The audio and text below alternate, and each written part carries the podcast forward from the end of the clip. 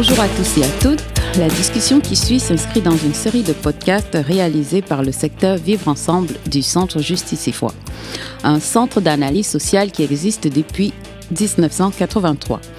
Et le secteur Vivre Ensemble met de l'avant une réflexion critique sur les enjeux relatifs aux questions migratoires au Québec, au Canada et ailleurs dans le monde. Le secteur Vivre Ensemble propose des réflexions sur les questions de pluralisme, de protection de réfugiés en ayant un parti pris pour un modèle de cohabitation et de citoyenneté attentif aux enjeux de discrimination, de racisme et d'exclusion.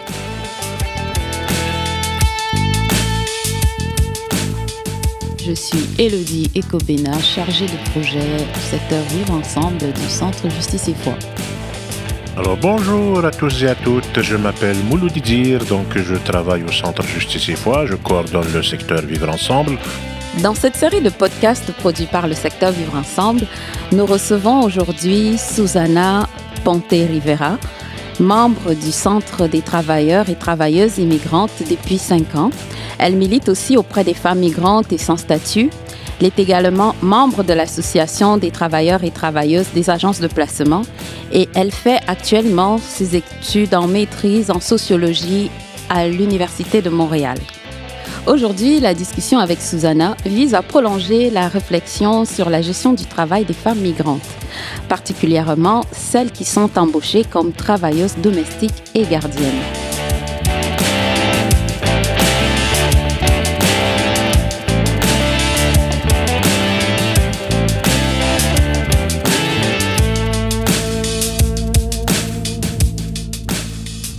Bonjour Susanna. Bonjour Elodie. Merci de l'invitation. Bonjour Moloud. Bon, Susanna, étant donné que notre discussion porte sur euh, les femmes migrantes, peux-tu euh, nous parler de ta trajectoire migrante? Euh, oui, certainement. donc moi, je suis née ici à Montréal. Je suis fille d'immigrants, d'immigrants et immigrantes espagnols de la classe ouvrière. mes parents, en fait, viennent de la Galice, donc une région euh, qui avait déjà mm, vécu beaucoup d'émigration. Euh, voilà, donc, et, dans les années 50-60, c'est une grande terre euh, d'immigration.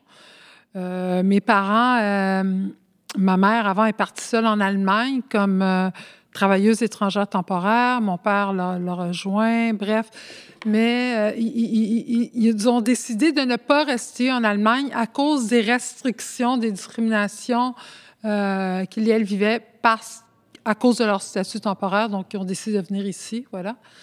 Donc, euh, bon, avec euh, une autre, une autre l'immigration du retour en Espagne qui n'a pas fonctionné et qui sont, ils sont donc revenus ici. Donc, c'est un peu ça. Donc, moi, j'ai grandi euh, bon, évidemment, ma langue, ma langue maternelle, c'est l'espagnol. Euh, et j'ai grandi dans la communauté espagnole, euh, c'est-à-dire l'école espagnole, le Centro Gallego de Montréal, qui était un centre social. aussi dans la, dans la communauté par rapport à la dimension religieuse, excusez-moi, il y avait aussi le centre catholique d'espagnol, etc. Donc, donc, ça a été des lieux où j'ai grandi. Et puis aussi, j'ai grandi avec, euh, euh, avec d'autres immigrants, immigrantes de la classe euh, ouvrière. voilà, donc à l'école avec beaucoup d'Italiens, d'Italiennes. Et voilà, donc c'est un peu mon, mon parcours. Oui, peut-être pour ouvrir la discussion, Susanna, puisque toi, tu t'es penché sur la question des agences de euh, des agences de placement et euh, le rôle euh, au croisement des questions du racisme et de la discrimination. On va s'attarder sur la question de leur impact sur les femmes migrantes en particulier. J'aimerais d'abord que tu nous expliques un peu quelle est l'importance que prennent les agences de placement dans la question du travail migrant. Et qu'est-ce que d'abord une agence de placement? Parce qu'il y a véritablement, quand on lit autour, euh, un enjeu de définition autour de ce que c'est qu'une agence de placement. Alors, euh, de la façon dont ça se passe euh, sur le terrain, pour, euh, pour, les, pour les femmes immigrantes, donc, donc, donc, dans la vie de tous les jours. Et, et, et, je pense en ce moment aussi aux personnes immigrantes qui ont un statut d'immigration précaire ou même qui, qui n'ont pas de statut. Euh, c'est que les agences de placement se présentent sous différentes formes. Pas donc ça peut être euh, tout simplement l'intermédiaire, ça peut être aussi l'intermédiaire dont tu as entendu parler parce qu'une autre amie sans statut ou qui a un statut précaire t'appelle et te dira ah, il y a du travail là, bon voilà, il faut rencontrer telle personne au coin de la rue et puis ensuite on prend un autobus pour aller travailler ailleurs. Donc ça peut être cette personne et l'agence de placement qui ensuite euh, n'est pas peut-être n'est pas toujours nommée agence de placement par euh, les femmes elles-mêmes, mais disons que l'agence de placement donc peut avoir plusieurs formes. Puis ça, je pense que les euh, travaux de mon camarade Manuel Salamanca Cardona le montrent bien. voilà que donc l'agence de placement n'a pas toujours pignon, pignon sur rue. Bon, voilà, ça c'est la première chose que j'aimerais dire. Ensuite, que c'est quelque chose que je constate dans mon travail, dans mon militantisme euh, au comité femmes de la TAP. Euh, c'est l'Association des travailleurs et travailleuses d'agences de placement euh, qui est née, qui a été fondée au Centre des travailleurs et travailleuses immigrantes il y a maintenant une dizaine d'années il y a un peu plus de quatre ans. Bon, évidemment, il y avait des femmes et des hommes dans cette association de travailleurs d'agences de placement. Euh, des personnes migrantes, des hommes surtout, mais aussi des femmes. Et puis, à un certain moment, euh, il y a un peu plus de quatre ans, où on faisait un atelier pour comprendre euh, euh, quelles étaient les priorités pour la prochaine campagne. À cet atelier, c'est surtout des femmes. En grande majorité, ce sont les femmes euh, qui sont présentées. Puis là, on a remarqué que la constante, la constante, le, point commun, c'est que toutes avaient vécu du harcèlement psychologique et, et sexuel. Et c'est ça qui a déterminé la nécessité, qui a été un événement déclencheur pour, pour, pour, que le groupe ATAP Femmes se constitue, se, se constitue c'est qu'au sein d'ATAP Femmes, il y a des femmes qui ont toutes sortes de parcours. Donc, euh, euh, c'est-à-dire qu'ils sont venus ici par différents programmes où elles ont, euh, où elles étaient travailleurs migrantes temporaires, où elles étaient aides familiales, où elles étaient, bon, ce sont des requérantes d'asile dont les demandes ont été, euh, ont été euh, refusées. mais, mais presque toutes, à un certain moment de leur parcours, ont été embauchées par l'entremise d'agences de placement n'est-ce pas? Donc, des agences de, placement qui ont euh, différentes incarnations, euh, comme je disais tout à l'heure.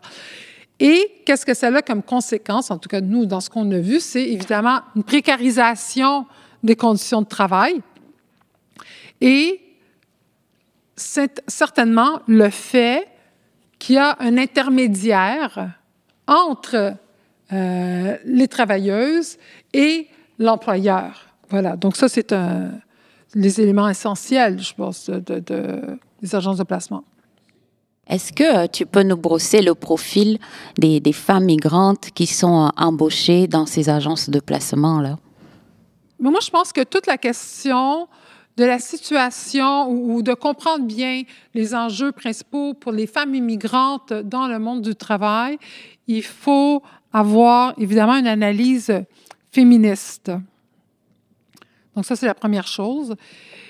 Et, moi, je regarde les choses dans une espèce de, à travers une espèce de continuum. Donc, toutes les femmes immigrantes, donc peu au-delà de leur statut, qu'elles soient résidentes permanentes, pardon, qu'elles soient citoyennes, euh, qu'elles soient étudiantes euh, internationales, qu'elles aient un, un statut d'immigration précaire ou euh, qu'elle soit sans statut, d'accord? Toutes, elles se confrontent à un marché du travail qui est déjà discriminatoire, on doit le dire, qui est discriminatoire envers toutes les femmes. Donc, c'est-à-dire un marché du travail où, pour les femmes, les revenus sont plus bas, elles travaillent moins d'heures que les hommes. Euh, elles se trouvent assignées au, au travail de care. Euh, elles se retrouvent dans beaucoup moins de métiers que les hommes, et ce qui a euh, comme effet de, de, de, de baisser beaucoup le, le, le, salaire dans les professions qui s'appellent aussi traditionnellement euh, féminines. Donc voilà, donc ça, ça c'est la première chose.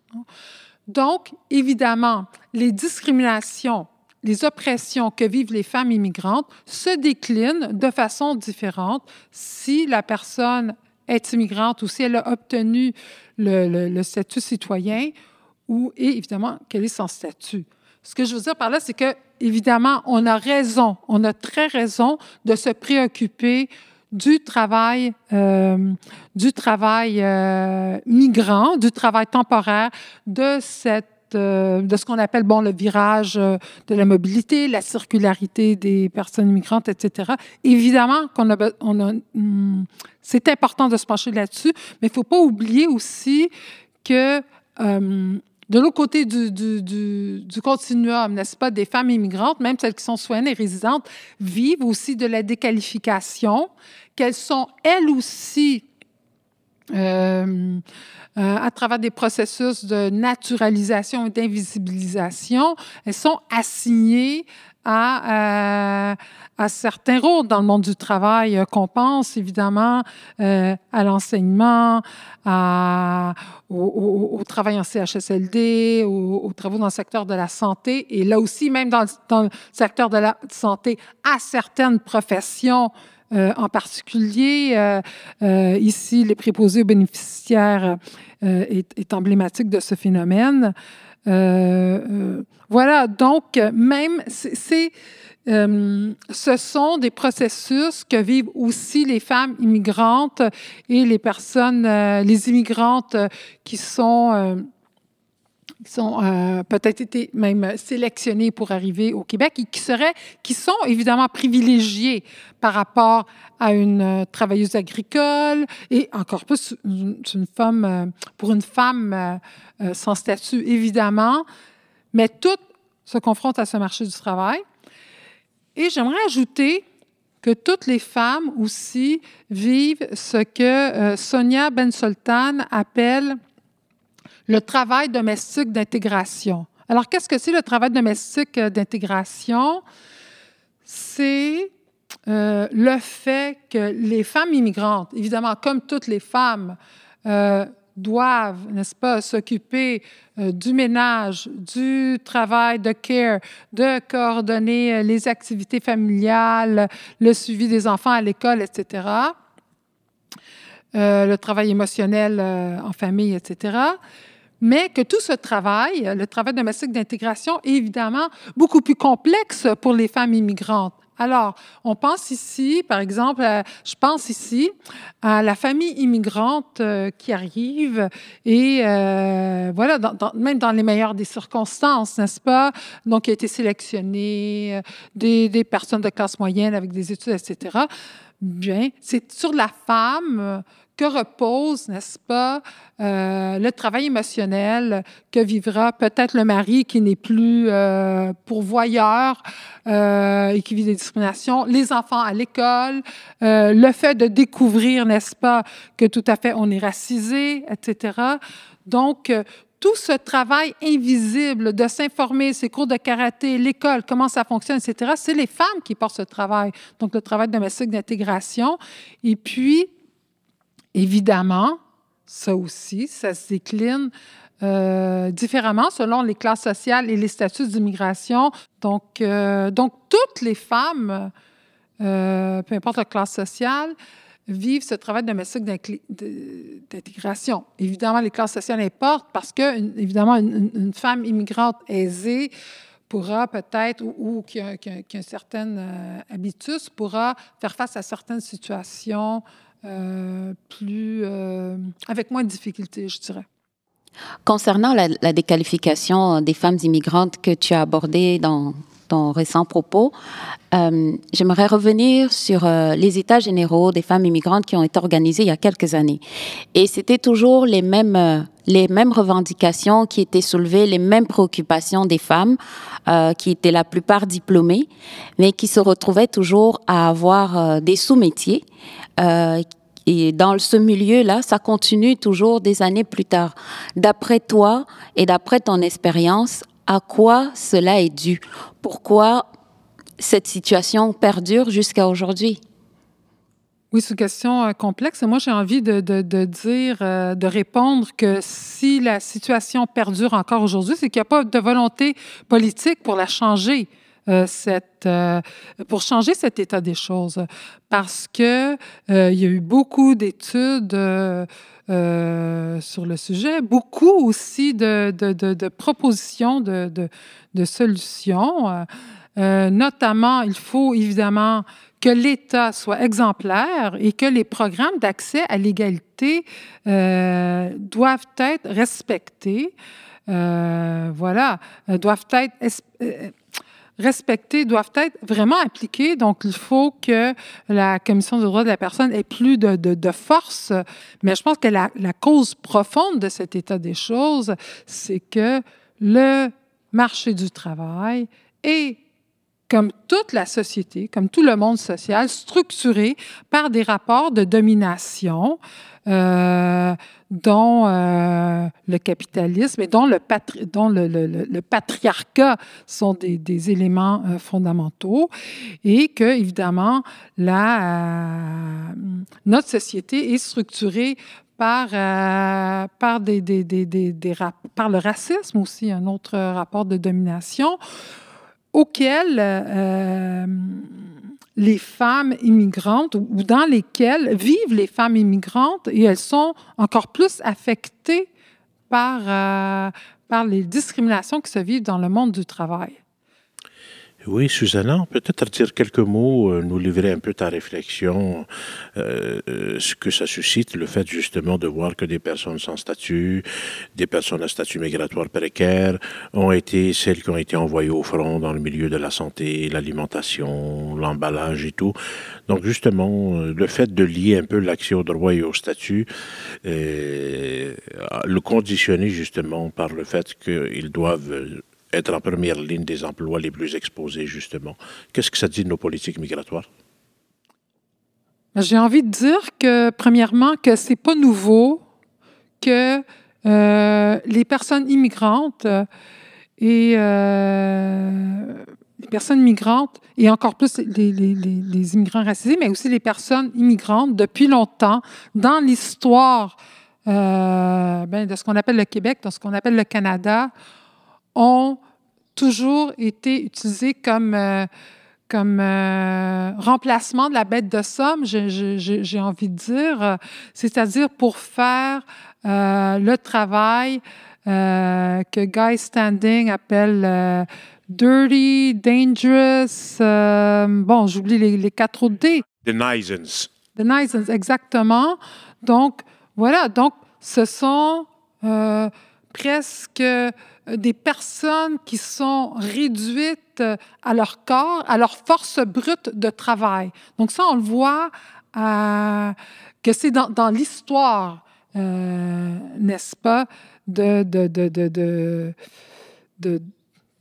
la colonisation canadienne et de l'usage de cette force brute, brute de travail. Donc, ce n'est donc pas nouveau. Je dirais qu'ensuite, euh, ce sont certainement les transformations du monde du travail à l'ère néolibérale avec l'augmentation euh, du travail atypique, euh, avec aussi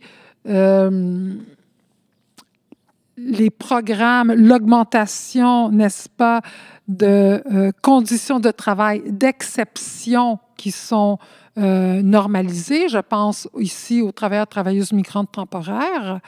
Euh, voilà. Donc, je crois que c'est à l'intersection de ces phénomènes qu'on peut aujourd'hui tenter de comprendre comment c'est possible que ce sont les personnes immigrantes, d'autant plus euh, racisées et qui ont un statut d'immigration très précaire ou qui n'en ont pas du tout, qui sont, qui ont été envoyés à travailler euh, dans les euh, dans les endroits d'éclosion de la COVID 19 et c'est aussi la dérégulation du monde du travail qui euh, permet ça. Nous, on le voit euh, dans le comité femmes de la TAP, qu'il y a des femmes sans statut ou à statut précaire qui travaillaient dans les salles de lavage euh, dans un CHSLD sans aucune protection, dans la zone chaude et évidemment embauchées par des travailleurs, travailleuses d'agence. Donc, donc voilà, c'est une réalité euh, qu'on voit, donc, et, qui fait ressortir aussi, évidemment, l'hypocrisie du discours sur le travail essentiel. Voilà, essentiel pour le... essentiel en tant que corps, en tant que force brute, n'est-ce pas? Euh, quand euh, c'est le temps euh, d'aller travailler comme préposé aux bénéficiaires en, CHSLD, en, zone chaude. Là, elles sont essentielles. Et puis, il ne faut pas oublier que nous en tirons, nous toutes, nous tous, nous tous bénéfices, n'est-ce pas? Euh, socialement. Donc, euh, nos familles, n'est-ce pas? C'est le discours, nos familles, les familles du groupe majoritaire sont moins en danger, puisque ce sont surtout le, le, les, personnes immigrantes et d'autant plus les femmes immigrantes euh, qui sont considérées aussi par par leur force, par leur force brute. Oui, justement, euh, cet usage de la force de travail de, ces femmes immigrantes, comment, par exemple, euh, ATAP Femmes a dû gérer euh, cela durant cette pandémie euh, Ces femmes qui vous appelaient ou même vos, lors des, des rencontres d'entraide, quels étaient les partages par exemple, de ces femmes-là? Qu'est-ce qu'elles vous racontaient euh, au niveau ben, de la charge émotionnelle, mais aussi au niveau euh, de tout ce qu'elles vivaient euh, comme peur aussi pour, pour, pour s'y retrouver et continuer à travailler malgré tout?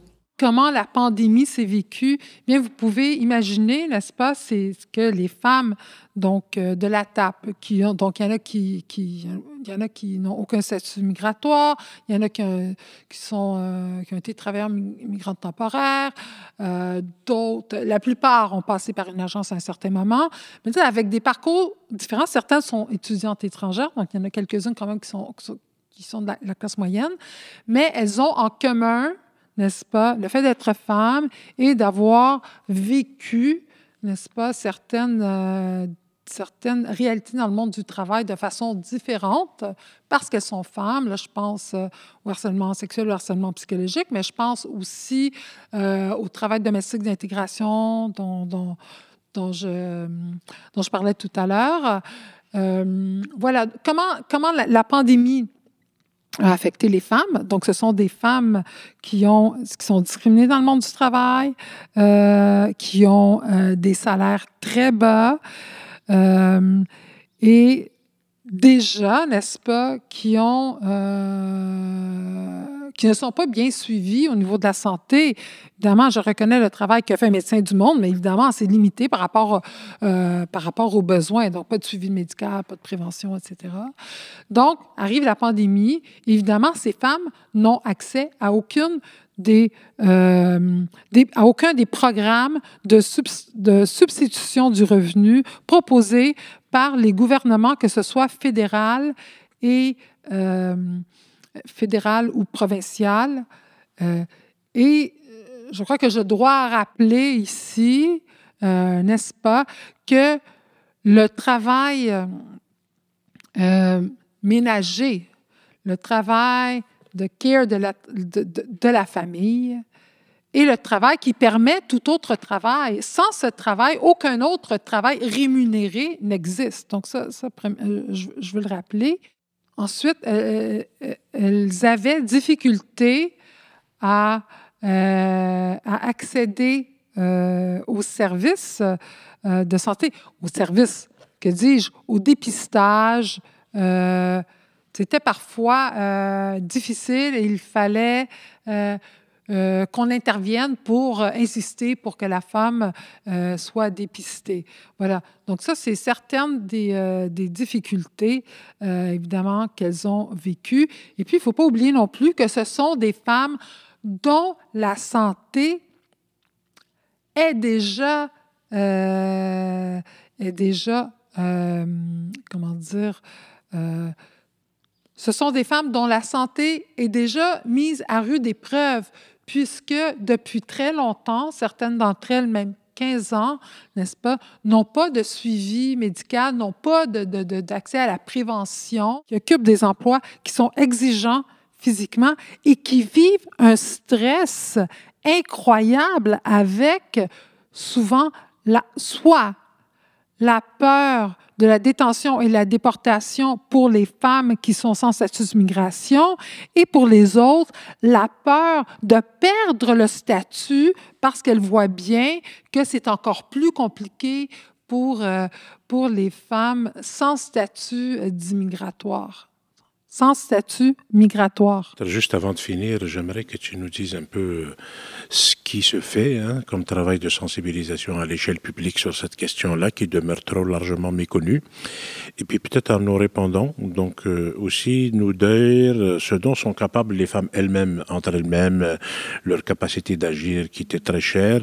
Et puis justement pour sortir un peu du regard misérabiliste, pour montrer justement qu'elles sont conscientes de leurs conditions et qu'il y a de ces choses-là qui se constituent comme forme d'entraide ou comme forme de mobilisation auto-organisée qui nous donnerait à lire ce qui se fait dans la société en dehors ou en complémentarité avec les groupes communautaires et de l'État. Donc il y a aussi ce que les gens font pour eux-mêmes et par eux-mêmes, entre eux. Et ça, c'est aussi important à faire connaître parce que ça rejoint justement la capacité qu'ont les personnes migrantes à prendre leur destin en main. Et euh, tout ne relève pas de l'État et du communautaire sur ces questions-là, normalement. Bien sûr, les femmes euh, immigrantes et les femmes migrantes euh, euh, ont la capacité, et c'est ce qu'elles font, elles se constituent en tant que sujet politique. Ce sont des actrices de premier, de, premier plan.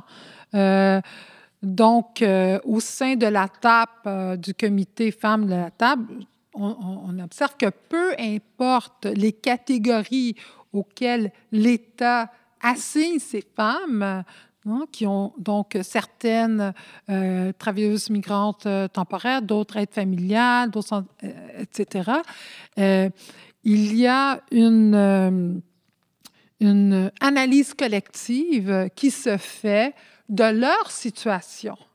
Hein, de leur situation et que c'est ensemble, collectivement, les femmes décident, analysent leur situation euh, et la situation des femmes et des personnes euh, migrantes pour ensemble euh, demander, revendiquer notamment la régularisation de toutes les personnes sans statut, l'accès à la santé publique et gratuite et l'accès au, euh, au, programme de euh, substitution du revenu.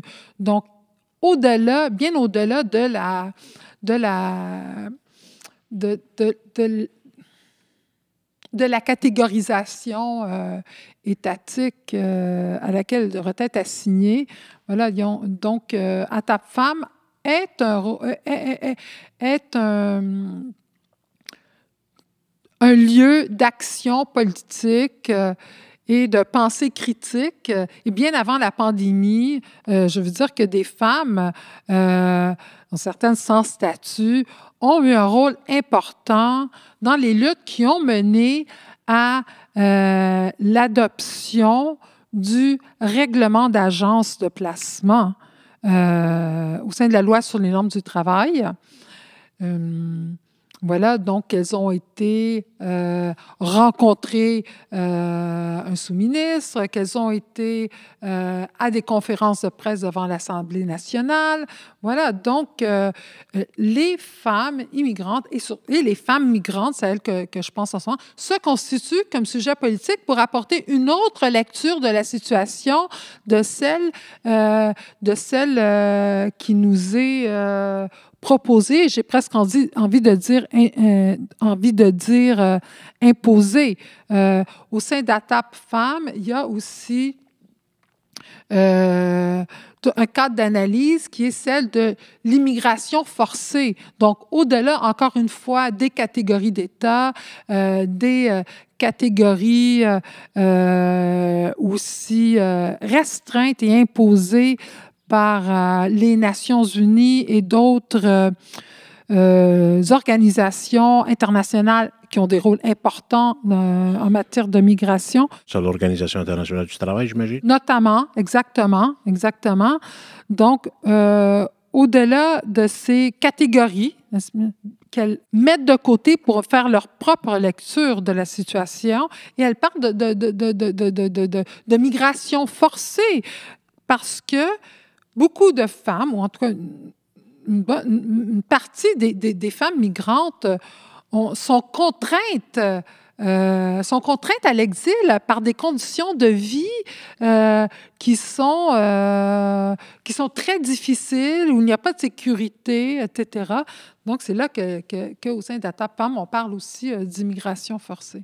Et, et donc, ben, pour conclure, en fait, euh, là, tu nous parlais des luttes euh, avant pandémie et tout. Je sais aussi qu'il y a des mobilisations en cours euh, ou des actions. Peux-tu nous en parler? Bon, puisque la pandémie a eu beaucoup de conséquences sur les, sur les travailleurs travailleuses migrantes, hein, sur, d'autant plus sur, sur les femmes. ATAP Femmes a été très engagée dans, depuis le début de la pandémie dans les euh, mobilisations pour la régularisation euh, d'un statut pour toutes et toutes les, pour toutes et tous, une régularisation de, de toutes les personnes euh, qui sont sans statut. bon, ça c'est premièrement. Et Deuxièmement, contre euh, femme a aussi été euh, présente lors de mobilisations euh, contre le recours au euh, couvre-feu qui affectait de façon très grave les personnes migrantes temporaires ou les personnes sans statut d'immigration. Euh, voilà, qui euh, travaillent souvent la nuit, euh, qui sont, doit-on le rappeler, n'est-ce pas, beaucoup d'entre elles sont des personnes racisées qui sont déjà, font l'objet de façon disproportionnée à l'interpellation policière. Et n'oublions pas qu'évidemment, se faire demander pourquoi qu'on est dehors sous le couvre-feu a des des euh, conséquences très différentes sur moi qui bois une bière avec euh, mes amis dans le parc 15 minutes après le couvre-feu et sur une personne qui n'a aucun statut migratoire qui euh, va se retrouver au centre de détention comme c'est arrivé à une de nos membres pendant il y a quelques mois avec des risques très importants. Alors, les femmes euh, au sein de la TAP euh, vont continuer à être engagées et à faire leur propre lecture de, euh, de l'analyse politique, puisqu'elles ont déjà prouvé dans le passé qu'elles se constituent comme sujet politique et qu'elles renouvellent constamment euh, leur, leur, leur, analyse de leur quotidien en fonction de la nouvelle conjoncture. On l'a vu au sein de la pandémie, mais bien avant. Je veux rappeler le rôle important des femmes de la TAP pour que soit adopté l'adoption, euh, pour que, pardon, pour que soit adopté le règlement d'agence euh, de la loi sur les normes du travail. Donc, les femmes ont joué un rôle très important. Je parle d'une femme sans statut qui est allée rencontrer un sous-ministre. Je, parle d'une femme qui est allée devant euh, l'Assemblée nationale à une conférence de, presse pour réclamer une plus grande réglementation euh, des agences euh, de placement. Euh, voilà, je veux aussi euh, euh, rappeler que une, une des oppressions que vivent les femmes qui ont un statut euh, précaire, c'est que comme j'en parlais euh, tout à l'heure, c'est que les femmes sans statut et les femmes qui ont un statut d'immigration précaire, je rappelle que statut d'immigration précaire signifie ne pas avoir la résidence, ne pas avoir un statut permanent, euh, voilà, donc qui donne accès à, hum, à beaucoup moins de droits. Donc, ces femmes vivent beaucoup de harcèlement psychologique et de harcèlement sexuel au travail. Et puis, ça me donne euh, l'occasion, votre, votre, ta question, Elodie, de parler du rôle des institutions étatiques. Donc, ce sont bien les politiques euh, migratoires, euh, les politiques euh, en matière de travail et aussi ces institutions étatiques, mais ces, institutions qui euh, qui structure des conditions de, de, travail. Et on voit bien que la CNESST ne remplit pas son rôle si on pense aux inspections. Alors, il n'y a pas d'inspection de façon proactive sans avertir les employeurs dans les milieux de travail. Donc, donc ça, c'est, ça, c'est, ça, c'est très grave, il faut, il faut le dire. Et puis, je dirais aussi qu'il y a une, une sous... On, on, que, que, que collectivement, on sous-estime la euh, dangerosité, la pénibilité euh, de, de, de, d'emplois auxquels les femmes immigrantes et racisées sont, euh, sont assignées. Je pense, entre autres, au travail de, de, ménage, n'est-ce pas, pour ce travail, euh, les femmes utilisent beaucoup de, de, de, produits nettoyage euh, qui ont des conséquences euh, sur la santé. Voilà, ce n'était qu'un qu des exemples. Ben, merci beaucoup, Susanna, pour ton analyse féministe et ta, générosité. et cette lecture que tu fais justement de l'exploitation des femmes migrantes qui se retrouvent dans diverses sphères de notre société, mais dont les, les, conditions de travail sont invisibilisées et dont on parle très peu durant cette pandémie. Merci à Julien et euh, merci à Mouloud. Donc, au nombre des actions qui sont prévues donc, en solidarité avec la question migrante et qui sont finalement des actions de solidarité qui, recoupent les enjeux que nous abordons avec toi, Susanna, il y a cette semaine d'action Montréal-Ottawa pour un statut pour tous et toutes qui est organisée par Solidarité sans frontières. Ça commence le 18 juillet via une grande marche à Montréal qui aura lieu au Carré Cabot. Ça commence à 11h le matin et donc ça va aller jusqu'au 25 juillet. Donc euh, il y a aussi un événement qui est prévu à Ottawa. Tout ce que l'on peut dire, c'est d'aller sur le site de Solidarité sans frontières pour en prendre connaissance et pour s'inscrire. Voilà, merci infiniment. Euh, merci à mes amis euh, du secteur Vivre ensemble du centre Je sais c'est quoi.